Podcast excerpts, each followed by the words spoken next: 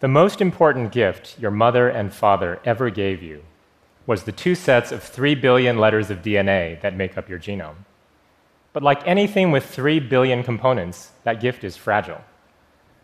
Sunlight, smoking, unhealthy eating, even spontaneous mistakes made by your cells all cause changes to your genome. The most common kind of change in DNA is the simple swap of one letter or base, such as C, with a different letter, such as T, G, or A. In any day, the cells in your body will collectively accumulate billions of these single letter swaps, which are also called point mutations. Now, most of these point mutations are harmless, but every now and then, a point mutation disrupts an important capability in a cell or causes a cell to misbehave in harmful ways. If that mutation were inherited from your parents or occurred early enough in your development, then the result would be that many or all of your cells contain this harmful mutation. And then you would be one of hundreds of millions of people with a genetic disease, such as sickle cell anemia, or progeria, or muscular dystrophy, or Tay Sachs disease. Grievous genetic diseases caused by point mutations are especially frustrating because we often know the exact single letter change that causes the disease and, in theory, could cure the disease. Millions suffer from sickle cell anemia because they have a single A to T point mutations in both copies of their hemoglobin gene.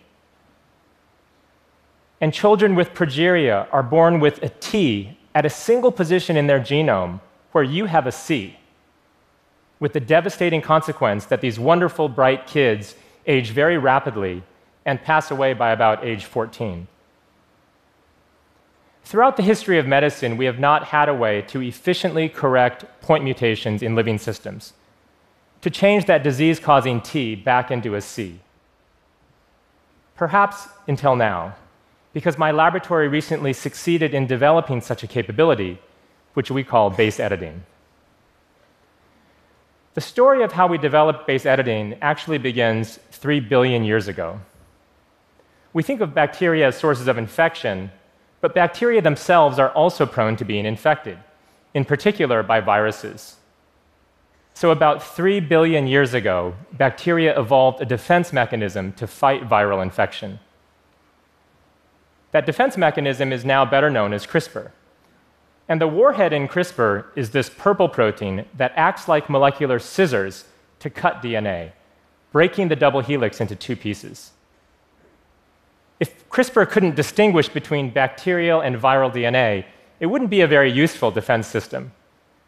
But the most amazing feature of CRISPR is that the scissors can be programmed to search for, bind to, and cut only a specific DNA sequence.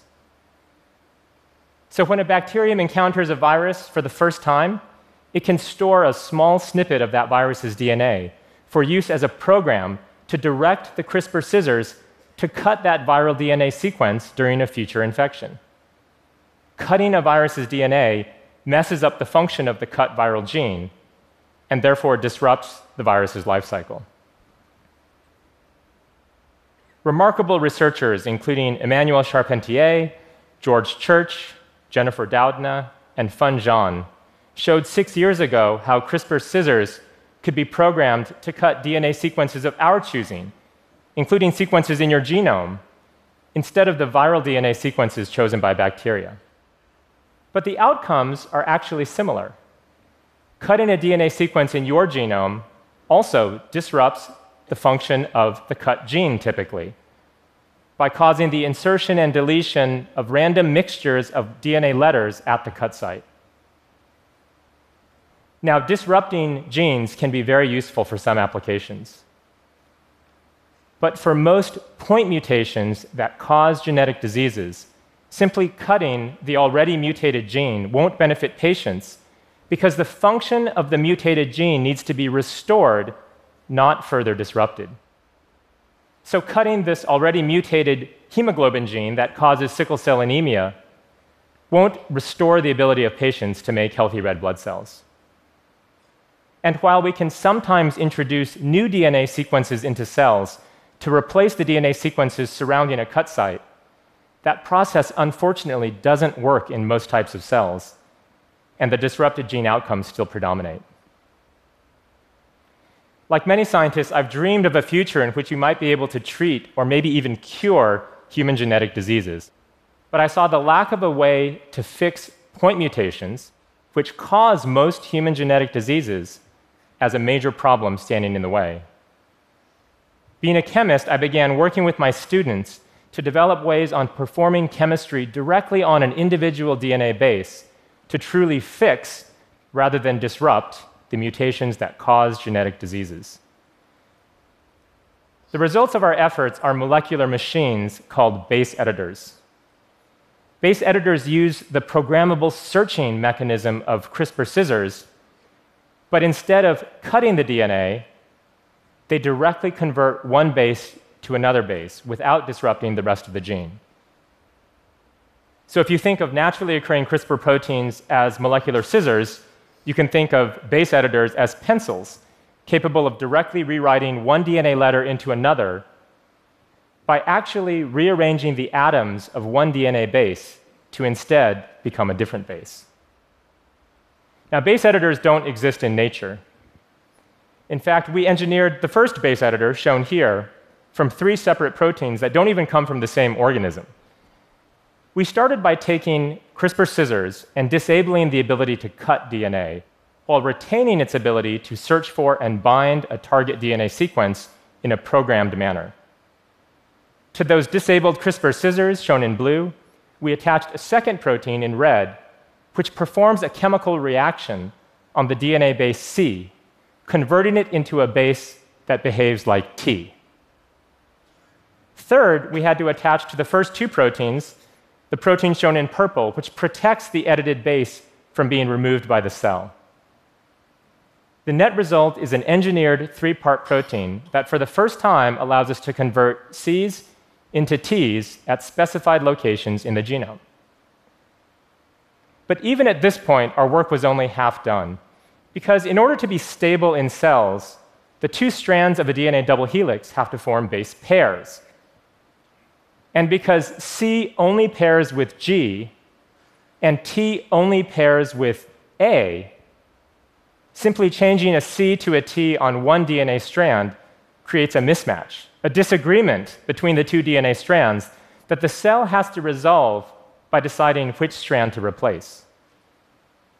We realized that we could further engineer this three part protein to flag the non edited strand as the one to be replaced by nicking that strand. This little nick tricks the cell into replacing the non edited G with an A as it remakes the nicked strand, thereby completing the conversion of what used to be a CG base pair into a stable TA base pair. After several years of hard work led by a former postdoc in the lab, Alexis Komor, we succeeded in developing this first class of base editor, which converts C's into T's and G's into A's at targeted positions of our choosing. Among the more than 35,000 known disease associated point mutations, the two kinds of mutations that this first base editor can reverse collectively account for about 14%, or 5,000 or so, pathogenic point mutations. But correcting the largest fraction of disease causing point mutations would require developing a second class of base editor, one that could convert A's into G's or T's into C's. Led by Nicole Gaudelli, a former postdoc in the lab, we set out to develop this second class of base editor, which in theory could correct up to almost half of pathogenic point mutations including that mutation that causes the rapid aging disease progeria. We realized that we could borrow, once again, the targeting mechanism of CRISPR scissors to bring the new base editor to the right site in a genome. But we quickly encountered an incredible problem. Namely, there is no protein that's known to convert A into G or T into C in DNA. Faced with such a serious stumbling block, most students would probably look for another project, if not another research advisor. But Nicole agreed to proceed with a plan that seemed wildly ambitious at the time. Given the absence of a naturally occurring protein that performs the necessary chemistry, we decided we would evolve our own protein in the laboratory to convert A into a base that behaves like G, starting from a protein that performs related chemistry on RNA. We set up a Darwinian survival of the fittest selection system that explored tens of millions of protein variants and only allowed those rare variants that could perform the necessary chemistry to survive.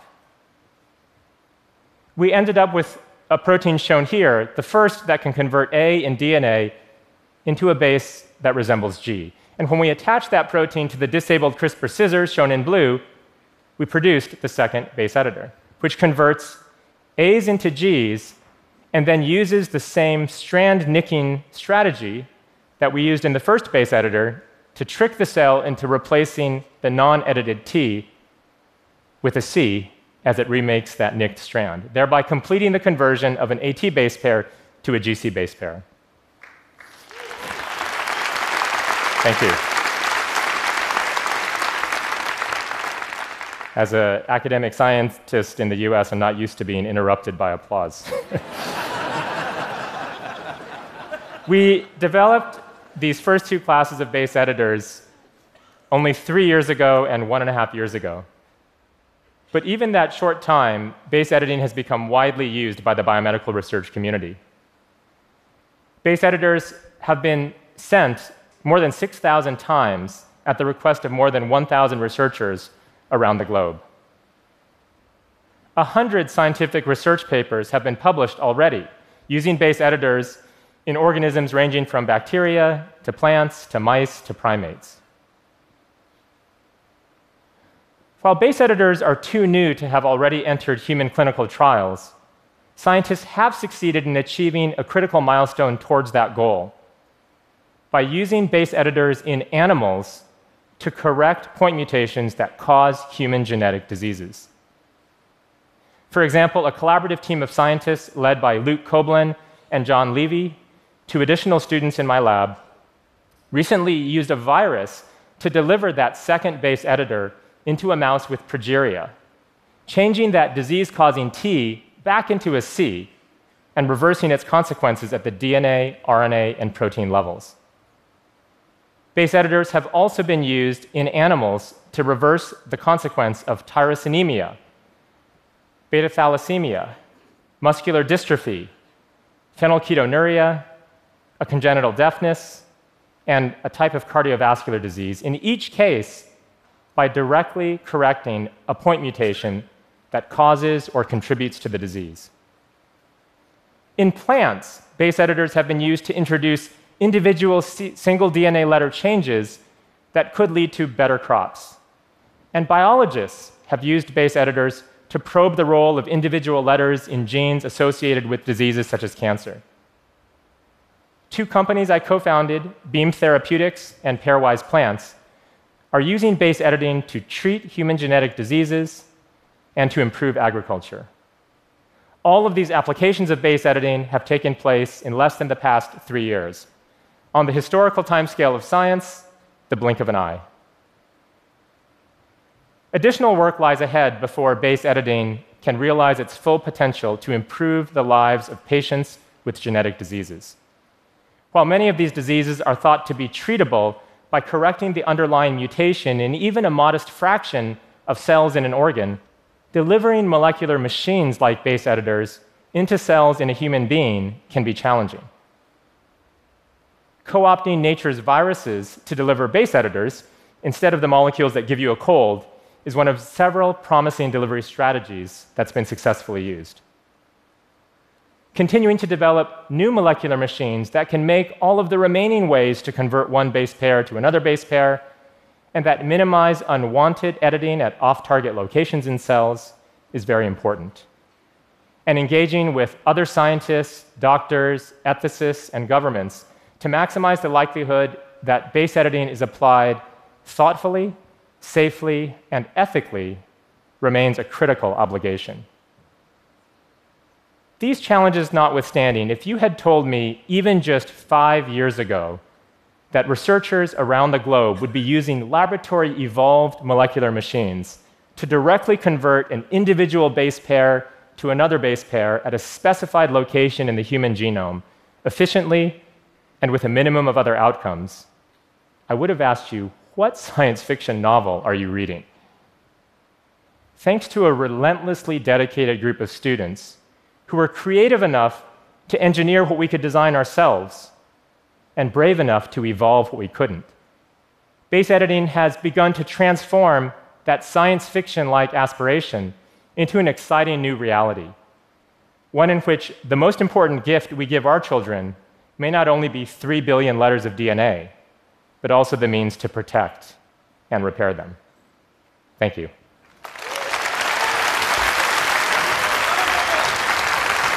Thank you.